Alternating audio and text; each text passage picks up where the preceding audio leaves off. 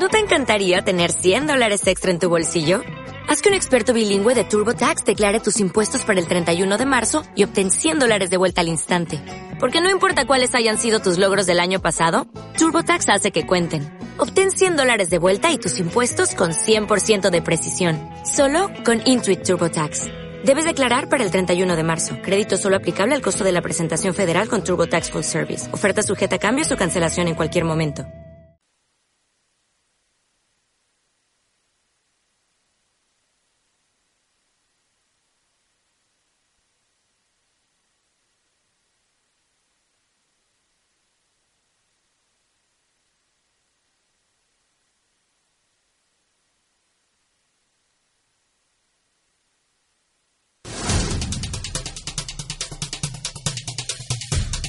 Hoy está aquí en República.es la doctora María Paula Romo, dirigente del movimiento Ruptura, que inicialmente apoyara al, al correísmo, hoy ha tomado distancias, pero ¿cuántas? Empiezo preguntándole eso, doctora María Paula Romo, buenos días. Jorge, buenos días. Usted en este momento está en la oposición, está en el, en el, en el gobierno silenciosamente, o está en esa actitud cauta de la izquierda que tiene remordimientos por haber montado el, el, el proceso autoritario y por eso prefieren quedarse callados cautamente.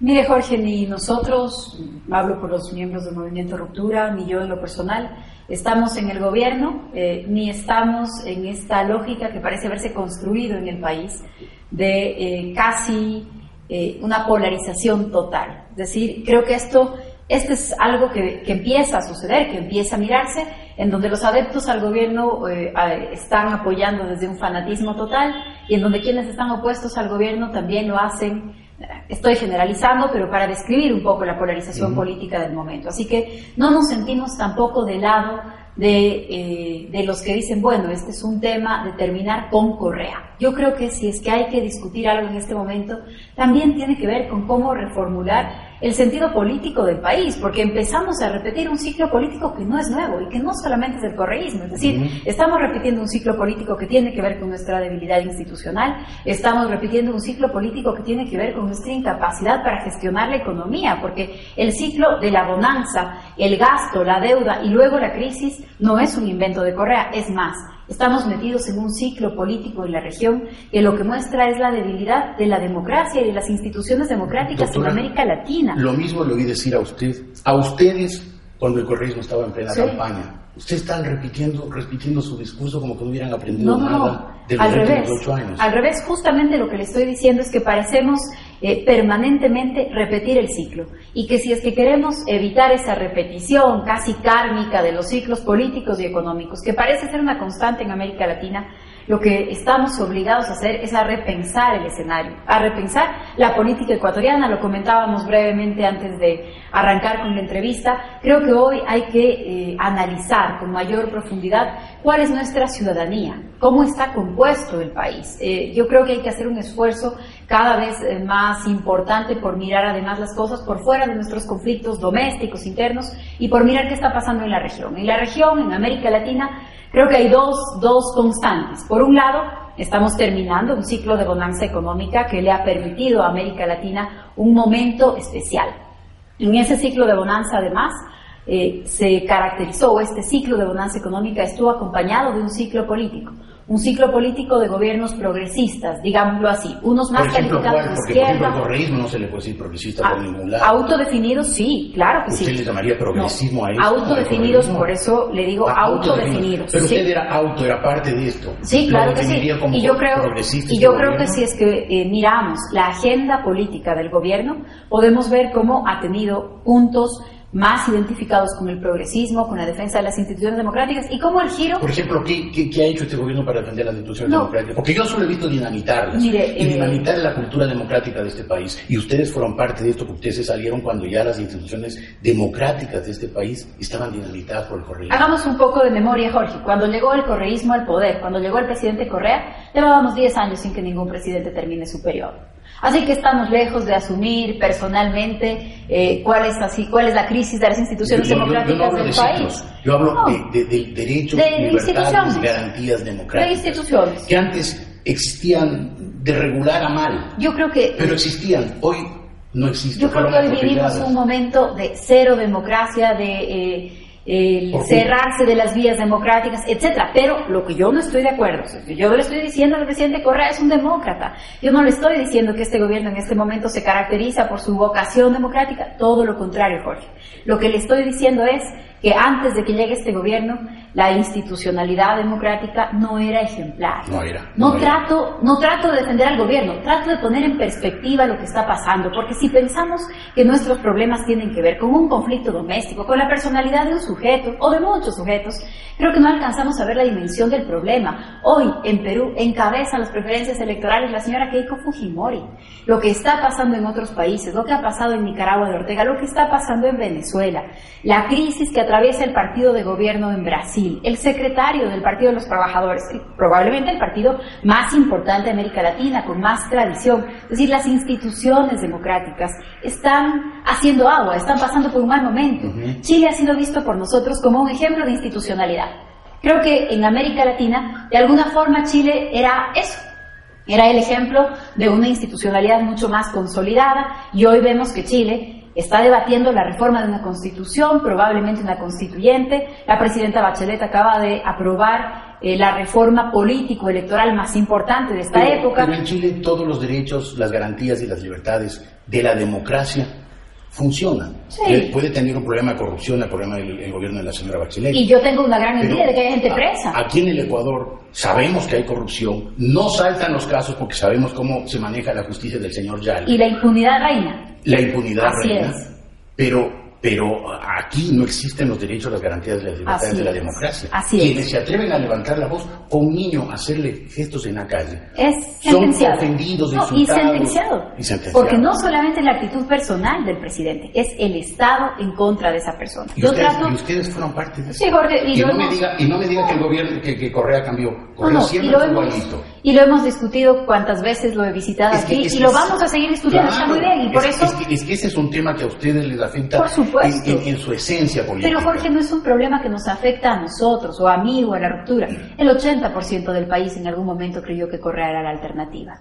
Entonces, no creo que vayamos a construir un futuro político eh, echándonos la culpa por eso, porque entonces esta misma acusación es la que habría como hacerle al 80%. Y cada vez que alguien diga, no estoy de acuerdo con el presidente, creo que hay que cambiar el régimen político, no estoy de acuerdo con el punto al que han llegado las cosas, entonces va a ser interpelado y usted le va a decir, o quien quiera le va a decir, pero usted alguna vez votó por él. Porque el 80% del país alguna vez votó por él. Entonces, es momento. Yo estoy en el 20% que nunca lo hice. claro, el problema es que ese 20%. Y no soy un visionario, porque no había que ser visionario para darse cuenta que, que, que, Correa, en Correa anidaba un, un tipo autoritario, soberbio, vanidoso, irrespetuoso de los derechos de los demás. ¿Cómo se ha demostrado?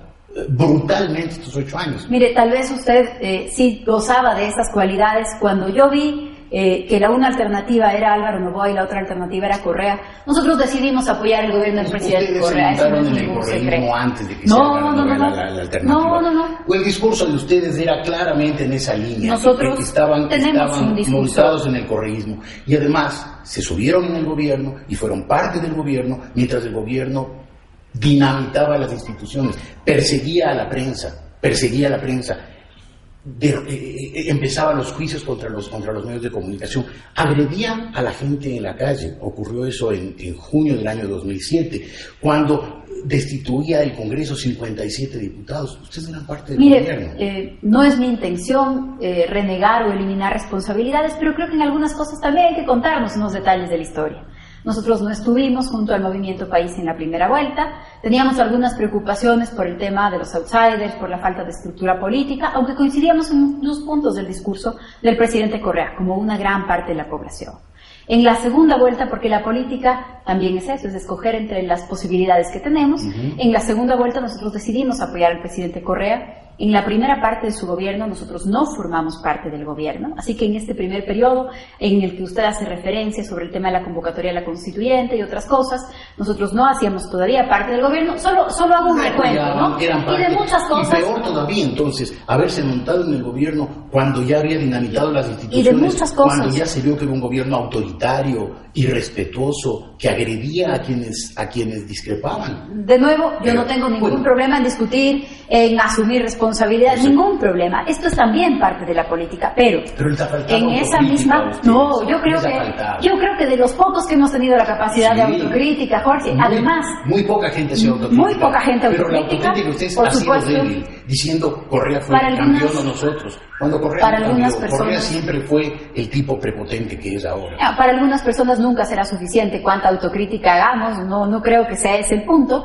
eh, pero creo que no solamente somos de los pocos autocríticos eh, en este periodo, sino que creo que somos de los pocos que tuvimos la capacidad de abandonar el poder, Jorge. El proceso que ha vivido el país, parte de la descomposición. muchas gracias, Jorge, pero es parte de nuestras decisiones políticas, las buenas y las malas, cargamos con todas. Y parte de la descomposición que en este momento parece haber en el país también tiene que ver con eso, al contrario de lo que nosotros hicimos. Lo que ha pasado, el, el proceso a lo largo de los años es que más personas de los sectores más insólitos, con las posturas más insólitas, han ido plegando al correísmo. Todo lo contrario de lo que nosotros hicimos. Habiendo estado en el poder, nosotros nos fuimos del poder. Hacemos política, tenemos convicciones políticas, apoyamos algunas cosas, en determinados momentos sabemos retirarnos, no creemos en la política, eh, por encima de todos los medios están los fines, no creemos en eso, en varias de nuestras convicciones nos hemos mantenido mucho tiempo. Usted decía ahora mismo cómo el gobierno eh, tenía una disputa, porque yo creo que en determinado momento había una disputa interna sobre esos temas. Luego el presidente Correa decidió de qué lado tomar partido y entonces la disputa se terminó. Pero habían disputas, por ejemplo, sobre los temas de los controles de contenido. En esa época usted estaba en Teleamazonas eh, y nosotros discutíamos en la Asamblea Nacional por la sanción que le impusieron a ese canal por transmitir Los Simpson y Dragon Ball Z. Un debate que parecía insignificante, yo estaba en la bancada de gobierno y llevamos adelante un proceso de fiscalización al CONARTEL, que terminó en la revocatoria de esa decisión, precisamente porque era una especie de entrada para controlar contenidos. El presidente Correa me dijo públicamente en una sabatina que la defensa de la libertad de expresión era un valor burgués y que el valor de los revolucionarios era la defensa de la libertad de información. Ese disparate. En otro momento, sí. Yo, yo lo recuerdo bien porque era una disputa ¿Y, pública conmigo. ¿Y le parece que dijo un disparate correcto? Me parece que dijo un disparate, claro que sí. Uno Pero, de tantos que Sí, sí, sí. No, ahora hay, hay joyas de colección, digamos. La vicepresidenta de la Asamblea acaba de decir en estos días que ella será sumisa una y mil veces. Estoy todavía sorprendida por esta joya de declaración. ¿Cómo se llama la señora? Eh, la señora Marcela Guiñaga ha dicho eso. Eso dijo. Ha dicho eso. Pero eh, creo yo que más allá de, del tema de eh, las responsabilidades, de la historia, de cómo hacer una lectura de lo que ha sido este periodo, porque habrá que hacer una lectura objetiva y equilibrada de lo que ha sido este periodo. Habrá que hacerla y habrá que hacer una lectura objetiva y equilibrada de cómo este momento político es el resultado de nuestra historia política. Y hay que hacer una lectura poniendo al Ecuador en el contexto de la región.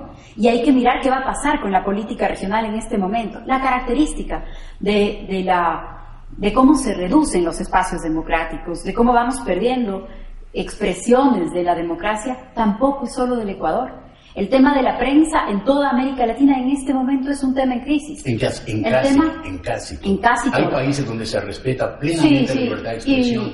Y, y, a nadie se le ocurriría a romper periódicos como como, como hacían los nazis. O ponerle un juicio a un periodista, o tener una agencia que controle contenidos, y hay lugares en donde las amenazas de los periodistas no vienen del Estado, sino que vienen de los grupos armados. Hay, hay, un, hay una región que tiene unas características en este momento. Hay otras cosas que sí son unas amenazas desde el sistema político. América Latina en, en el 78, digamos, en la época del regreso a la democracia, se caracterizó por su postura contra las reelecciones indefinidas precisamente en regímenes como los nuestros, personalistas, caudillistas, y en este momento esto va de retro. Hace 15 días Honduras autorizó la reelección indefinida.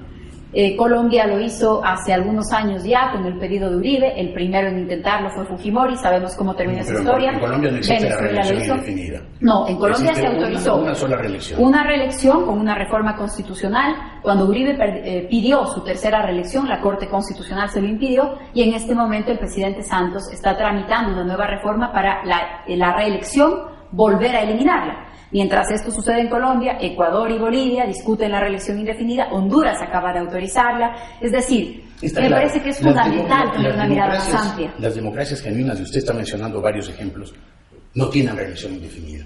Estos autoritarismos vinculados al socialismo del siglo XXI, a este populismo tormentoso de estos años, sí tienen la reelección indefinida, porque claro, son regímenes caudillistas en que la palabra del líder es la palabra de Dios, la palabra última, la palabra final, frente a la cual hay que ser, como la señora Aguiñaga, sumisos, no, cuestionarse nada, obedecer calladitos como perrito faldero.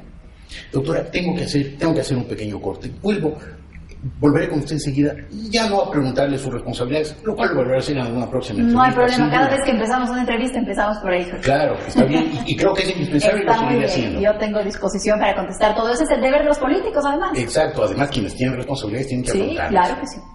Sino para hablar, ¿qué está haciendo? ¿Qué va a hacer Octura? Se acercan unas elecciones, ¿dónde van a estar ustedes? Al volver enseguida. Gracias, Jorge. Lo hacemos, hacemos ese corte.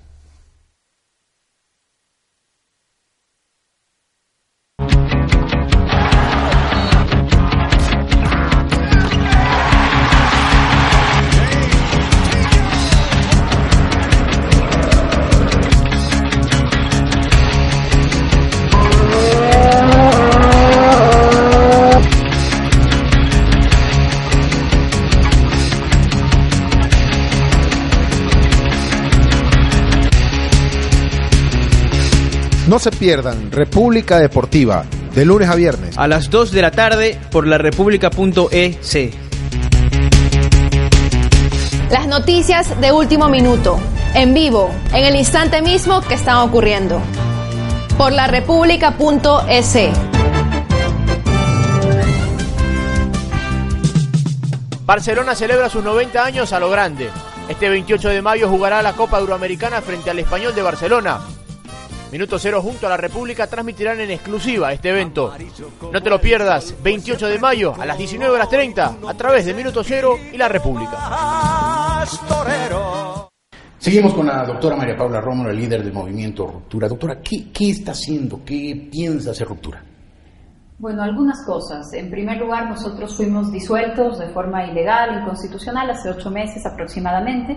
Llevamos nuestro caso ya hace algunos meses a la Comisión Interamericana de Derechos Humanos y eh, esperamos destinar una parte de nuestros esfuerzos y de nuestra energía a levantar nuestro caso en la Corte Interamericana y plantearlo como uno de los ejemplos de la restricción de los derechos políticos hoy en día en el Ecuador. No es solamente nuestro caso, es un panorama de, de reducción, de restricción de derechos políticos y esperamos así plantearlo. Ahora, esto toma tiempo y esto finalmente eh, no es lo que explica la existencia de una organización política. Un vehículo electoral es un vehículo para poder transmitir ciertas ideas. Así que nosotros lo que creemos es que tampoco podemos quedarnos esperando esa respuesta, pero también tenemos conciencia de una cosa. En un momento como este, yo creo que nadie tiene la fuerza para construir una alternativa política por sí solo. Entonces, nadie. Nadie. O sea, usted hoy no ve una alternativa electoralmente viable el correísmo. No, eh, creo que una de las grandes tareas de la política es construir alternativas.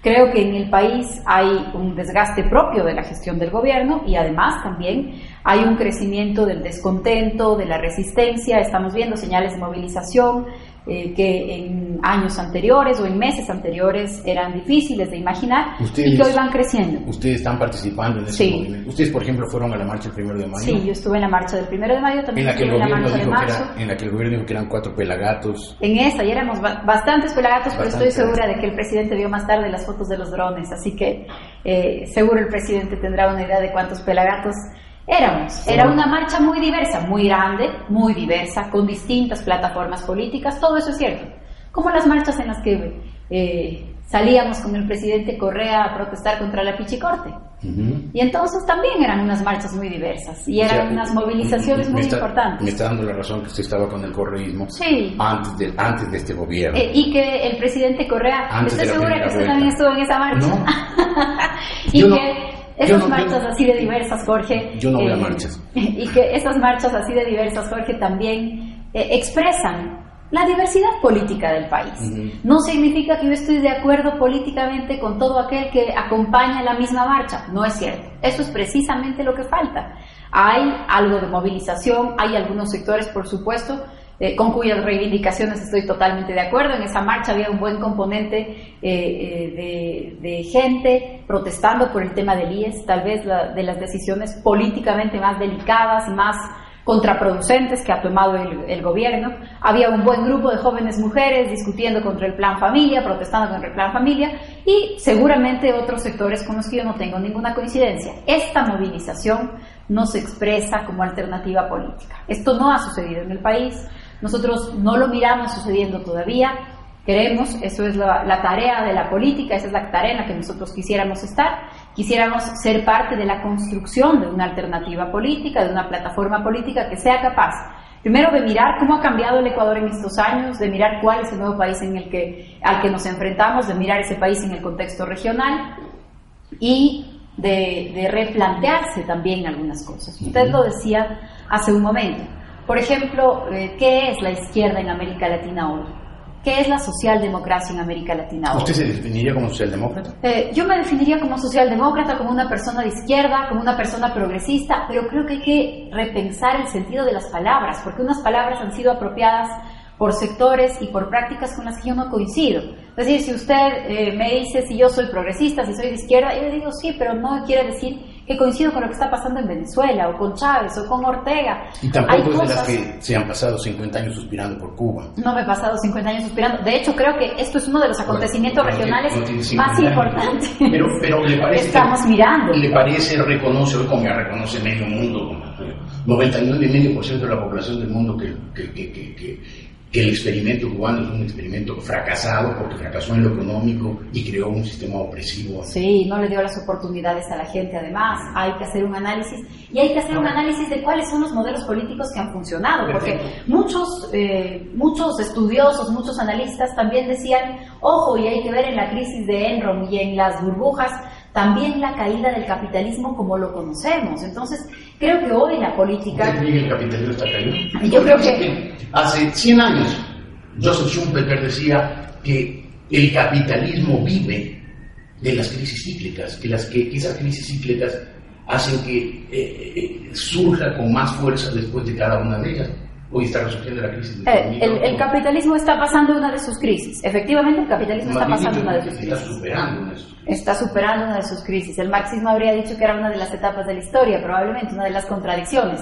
Lo que quiero decir es que hoy en la política ya no hay respuestas absolutas. Ya no hay estos relatos para resolver el mundo, además con una pretensión de superioridad moral que trata de decir incluso cómo debe ser el sujeto. Estas cosas son cosas que eh, no se ajustan al mundo de hoy y a las respuestas que hoy necesita. Creo que necesitamos conectarnos con una política mucho más vinculada con la vida cotidiana. La vida cotidiana, además, en América Latina es una región que tiene una clase media emergente, 10 años de bonanza no pasan en vano, cada vez con más acceso a la comunicación, a las tecnologías, cada vez con unas aspiraciones diferentes sobre el consumo, lo que también tiene unas consecuencias específicas. ¿Qué hace la política en ese campo? Para nosotros esta es una pregunta permanente y también es una pregunta sobre cómo uno se organiza para pretender representar sociedades tan diversas, tan fragmentadas. Cómo se hace además para intervenir políticamente en escenarios tan polarizados.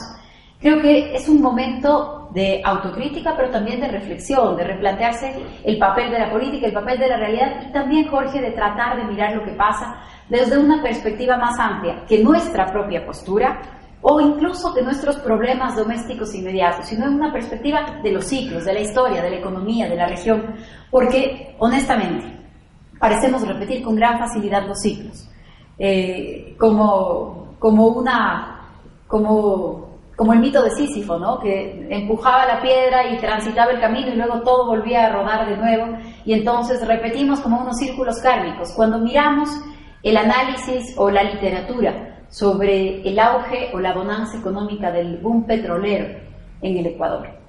Podríamos contarnos relatos muy parecidos a los que hoy se van a contar sobre esta última década. ¿Qué, ¿Qué, ha cambiado? ¿Cómo nos comportamos frente a la deuda? ¿Cómo nos endeudamos en ese momento? ¿Cómo funcionó la política? Nuestra historia constitucional, Jorge, 20 constituciones en 200 años de república, descontando los años de dictadura, probablemente constituciones cada 8 años. Necesitamos una vigésima primera para salir del correísmo. Yo creo que tenemos que mirar exactamente cómo no repetir el ciclo. Porque si miramos un proceso constituyente como un mecanismo de acumulación política, irremediablemente vamos a repetir el ciclo. Vamos a buscar unos liderazgos personalistas, vamos a llenar la constitución de las demandas de los diferentes sectores sociales, porque este es el ciclo. Más bien la idea de una nueva constitución es eliminar toda posibilidad de un régimen autoritario, personalista, de, caudillismos como el que ha padecido el Ecuador desde el año 19 y está padeciendo ahora. para terminar con el, con el ciclo endiablado de, de, que también relataba Camus, eh, se necesita precisamente una, una constitución, una nueva constitución moderna del siglo XXI que, que, rompa con estos liderazgos que la voluntad de una persona se impone sobre todos los demás y, y, convierte a los ciudadanos en sumisos ciudadanos, en sumisas ciudadanas, como el caso de la que usted mencionó.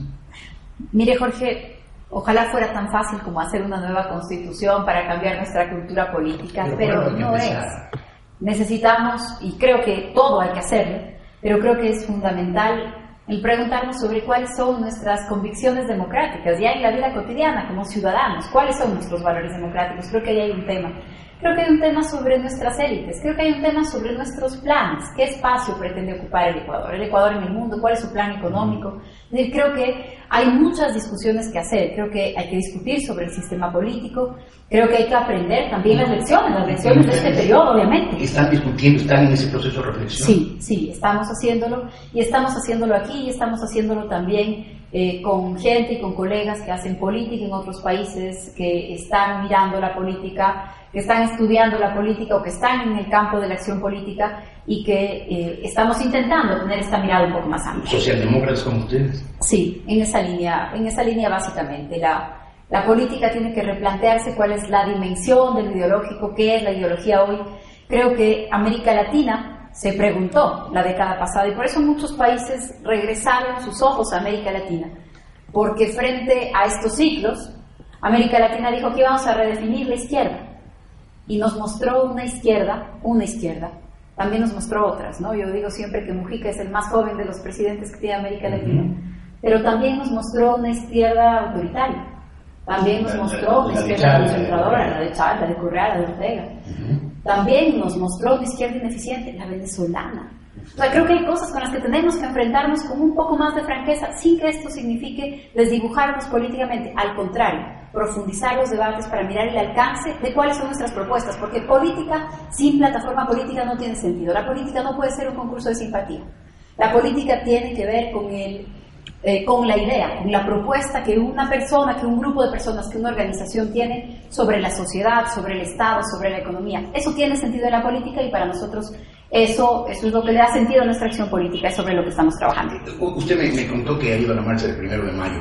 Eh, ahí se oyó a los dirigentes sindicales eh, con un discurso viejísimo, superado, de, los años, de los años 60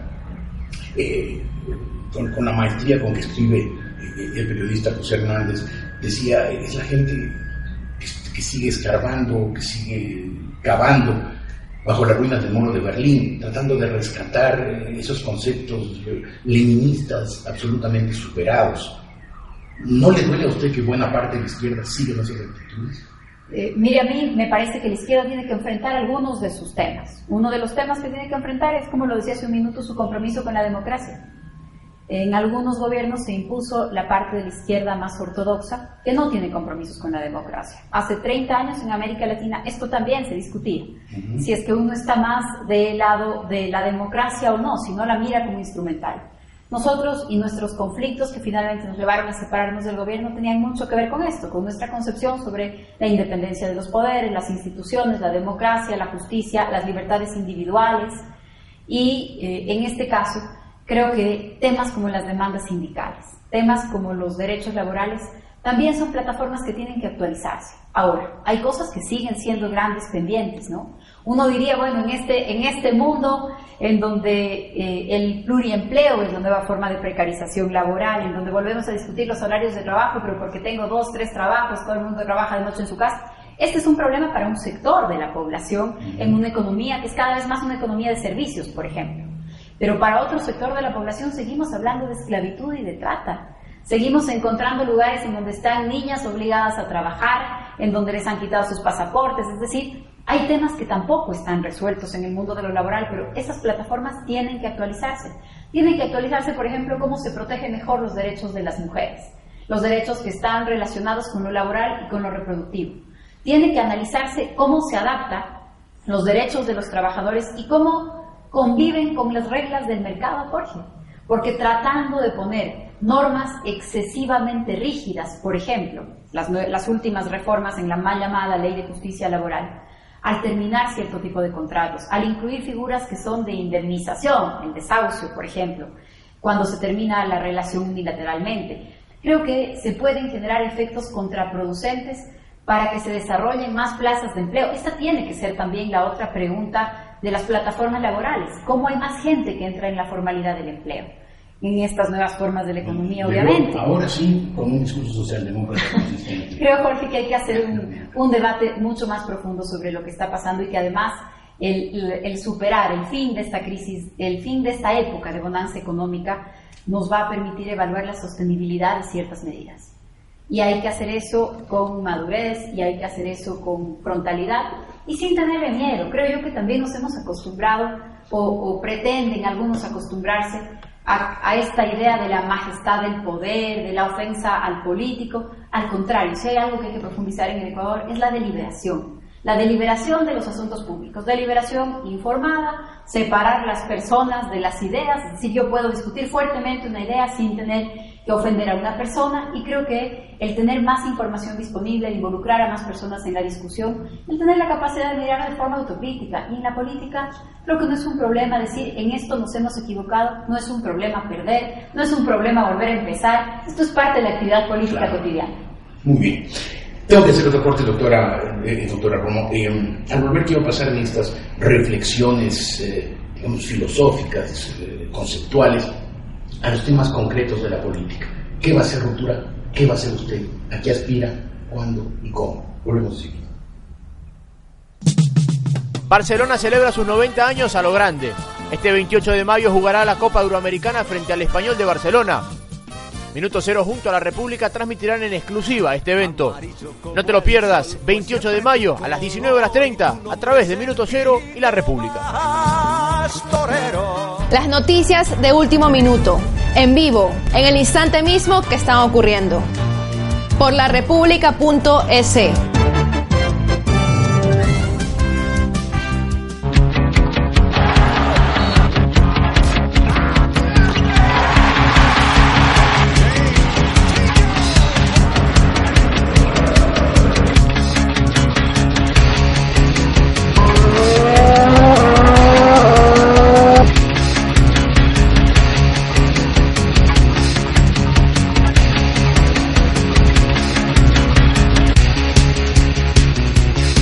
No se pierdan República Deportiva, de lunes a viernes. A las 2 de la tarde por la república.es.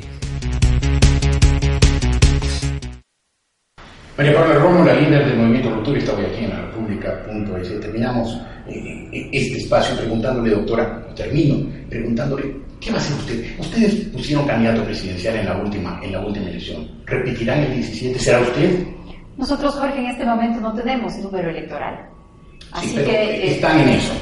Nosotros no, no tenemos registro electoral y yo me atrevería a decirle que el Consejo Nacional Electoral no va a permitir que nadie más se inscriba. ¿Por qué? Porque corren Déjeme comentarle, por ejemplo, porque esto es parte de los mecanismos democráticos que se van cerrando, así como no nos permitieron a nosotros discutir, defendernos, eh, nos disolvieron en contra de una ley expresa.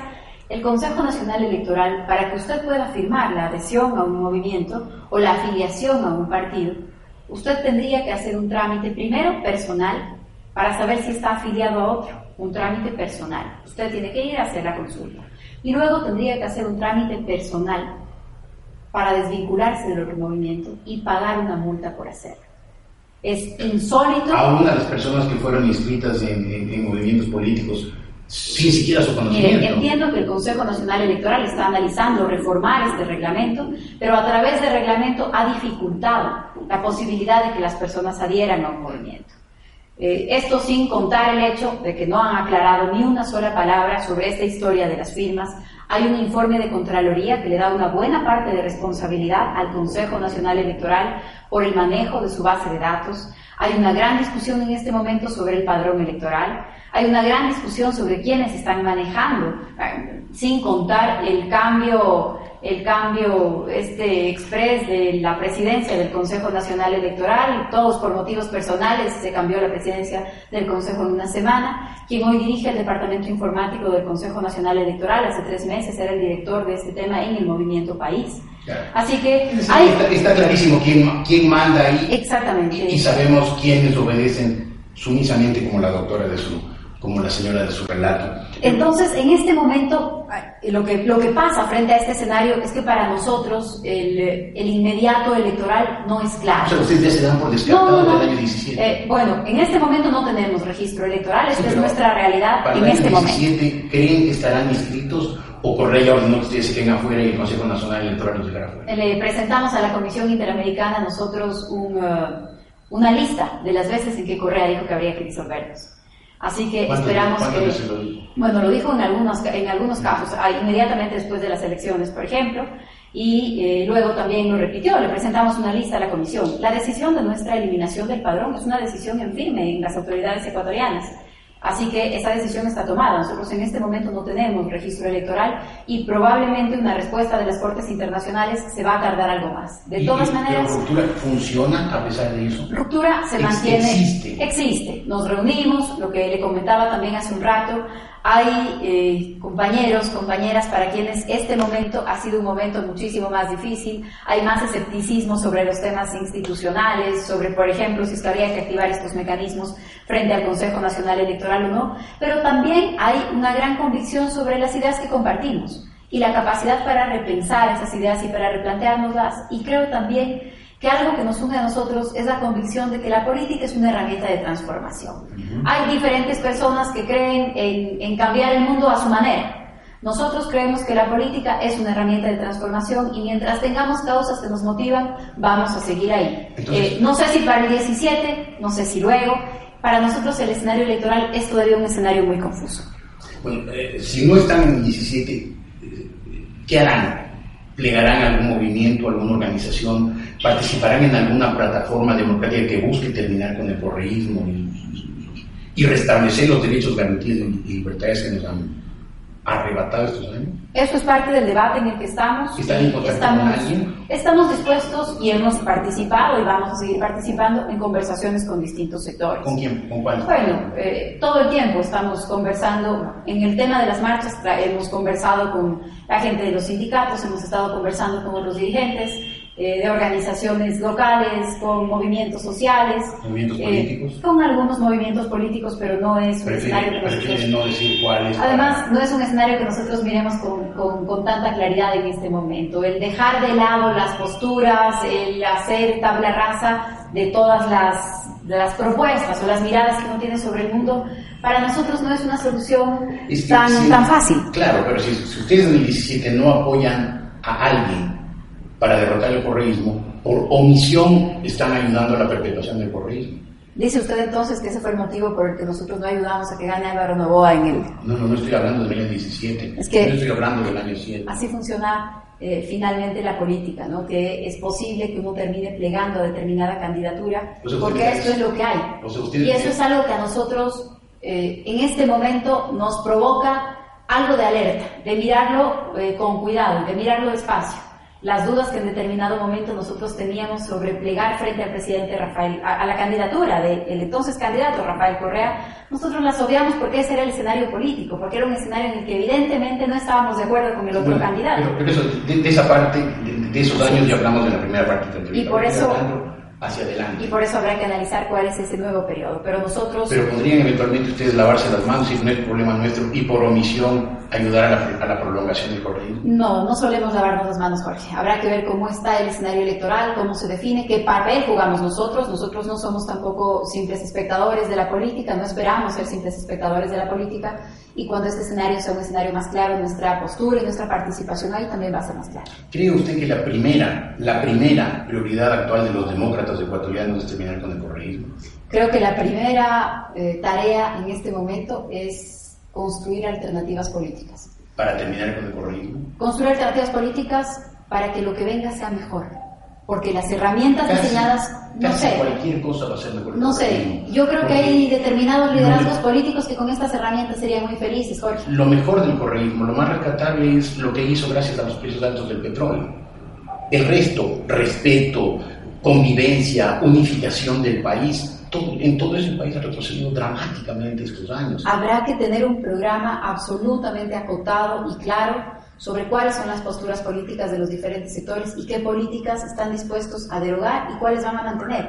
Yo estoy seguro, Jorge, de que hay sectores de la oposición que están felices con algunas posturas conservadoras del presidente Correa. Sobre eso también habrá que discutir para ver exactamente a qué nivel llegan las coincidencias. ¿Usted quiere ser presidente del Ecuador? Algún día, probablemente, Jorge, como todos los políticos, ¿no? Pero eh, estoy, ¿Y a estoy bien tomando el camino a, a mi ritmo, digamos. ¿A cuántos años aspira?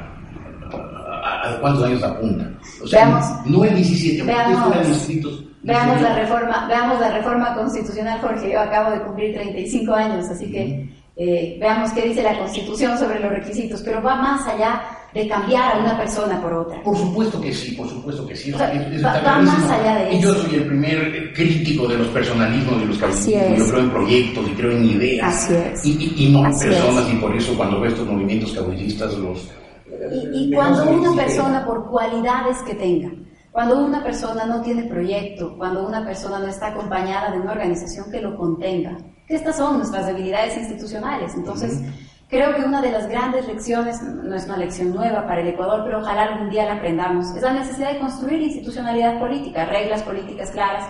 Por supuesto, los procesos también se construyen con personas, pero no es suficiente. No es suficiente una persona por intencionada, por bien intencionada, por preparada, por inteligente, por comprometida. No hay cualidad personal que sea suficiente con esta debilidad institucional. Entonces, eh, para nosotros la tarea es hacer política, es construir la política. De eso nunca nos vamos a lavar las manos, nunca nos vamos a alejar porque creemos que la política es una herramienta de transformación. Y en cada momento habrá que decidir cuál es el papel que jugamos. Si en el 17 estuvieran inscritos, ¿ustedes pensarían en tener candidato presidencial? Probablemente, pero hay que ver cuál es el escenario, porque un escenario con 20 candidatos presidenciales tampoco es un escenario favorable para tratar de construir alternativas. Ujú. Eh, si en el futuro siguieran ser cerrados los caminos de ruptura, no pudieran nunca más inscribirse o en, plazo, en un plazo previsible, ¿pe- ¿pensarían ustedes en plegar algún movimiento ya existente o establecer algún tipo de alianza estratégica? En este momento, para nosotros, el escenario no es un escenario eh, en el que las alianzas sean obvias. Al revés, las organizaciones políticas están muy debilitadas, eh, varias han sido eliminadas, varias están funcionando como con todas las dificultades del Consejo Electoral. Ojalá se pudiera construir una plataforma política diferente en el Ecuador. Y a eso nosotros estamos dispuestos, ¿no? No más que a plegar en este momento, a afiliarnos a un partido político que existe en el padrón, eso es algo que nosotros no hemos considerado en este momento, pero estamos dispuestos a construir plataformas políticas más amplias. Eso le hace buena falta al Ecuador. Eh, ¿qué, ¿Qué méritos ve usted en la ruptura para que siga existiendo como movimiento? Y no se disuelva simplemente cada uno busque su camino. Mire, yo creo que eh, primero nosotros tenemos una experiencia y un camino recorrido de más o menos 10 años. Yo creo que hay un gran mérito en quienes saben renunciar al poder y eso es algo que yo reconozco y admiro de muchos de mis compañeros, Eh, porque esta, eh, esta opción frente al poder no es sencilla. A uno le dicen que la política es el poder por el poder, llegar a toda costa y luego no salir de ahí. Esta es de alguna forma la pragmática del poder. Y yo tengo un grupo de compañeros y yo pertenezco a una organización con o sin número electoral que fue capaz de estar por encima de eso. Así que eso es algo de lo que yo me siento muy orgullosa. Yo me siento muy orgullosa también de ser parte de un grupo de gente que cree que hay cosas que son posibles y que ha aprendido también, que hay otras cosas que son más difíciles. Y creo que esa es una experiencia válida para la política. Solos como ruptura, nosotros con nosotros mismos, probablemente no. Hay que ampliar eso. Nosotros aprendimos también cuáles son nuestros límites, Jorge. una experiencia de gente joven trabajando 10 años con nuestros propios recursos, sin ningún músculo financiero, eh, sin pensar mal. También eso yo creo que es importante. No éramos eh, no éramos de una gran inocencia sobre la política, pensábamos, sí estábamos conscientes que en la política se juega el poder, que hay intereses que están en disputa, pero creo que también el tiempo nos enseñó cosas todavía más complicadas sobre la política, sobre la naturaleza de las personas, sobre las personas en contacto con el poder, y creo que de eso hemos aprendido también mucho.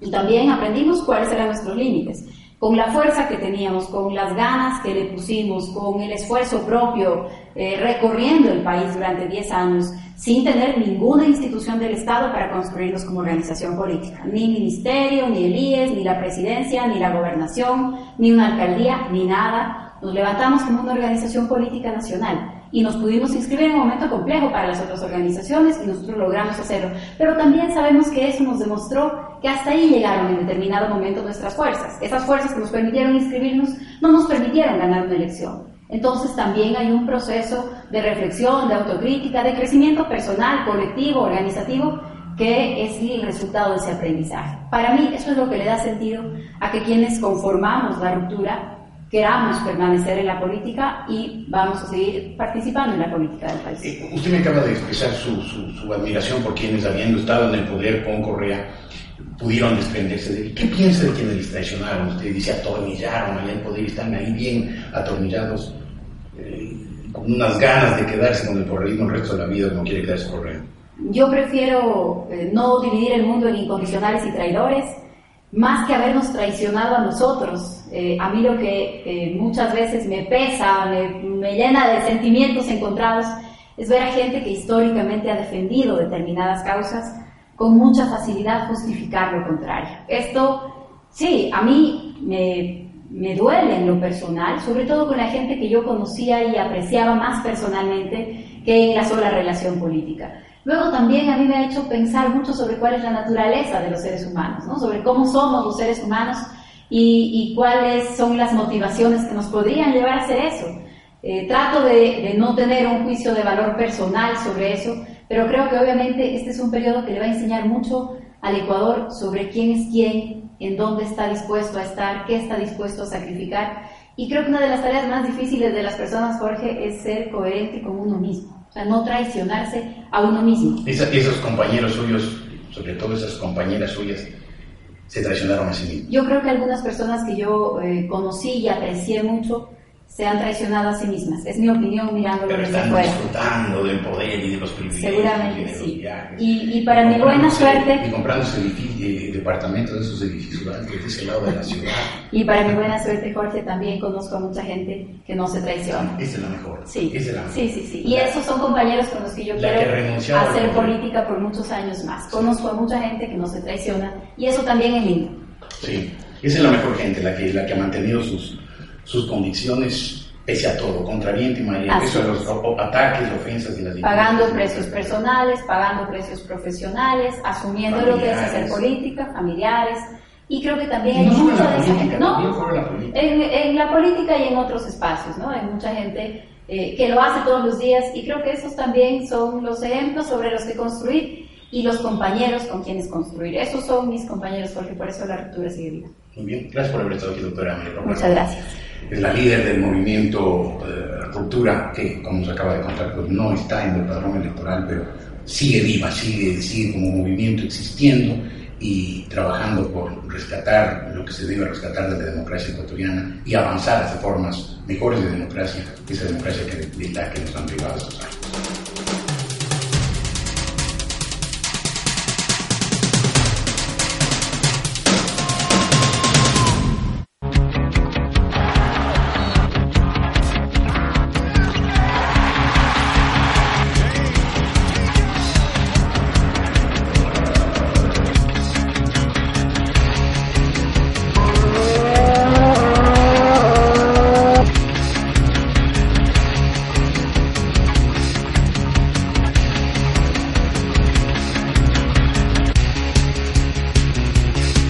Se pierdan República Deportiva, de lunes a viernes. A las 2 de la tarde por la república.es. Las noticias de último minuto en vivo, en el instante mismo que están ocurriendo. Por la república.es.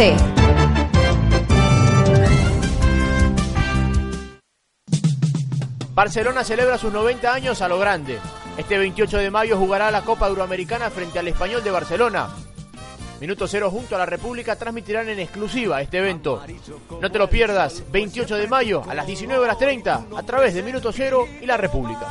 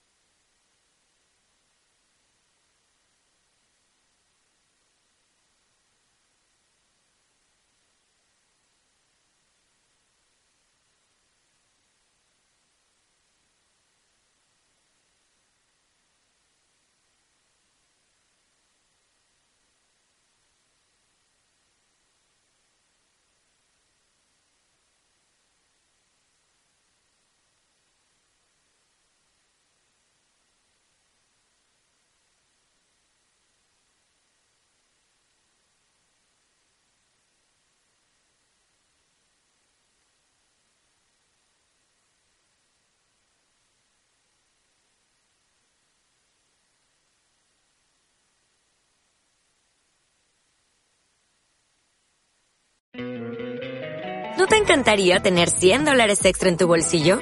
Haz que un experto bilingüe de TurboTax declare tus impuestos para el 31 de marzo y obtén 100 dólares de vuelta al instante. Porque no importa cuáles hayan sido tus logros del año pasado, TurboTax hace que cuenten. Obtén 100 dólares de vuelta y tus impuestos con 100% de precisión. Solo con Intuit TurboTax.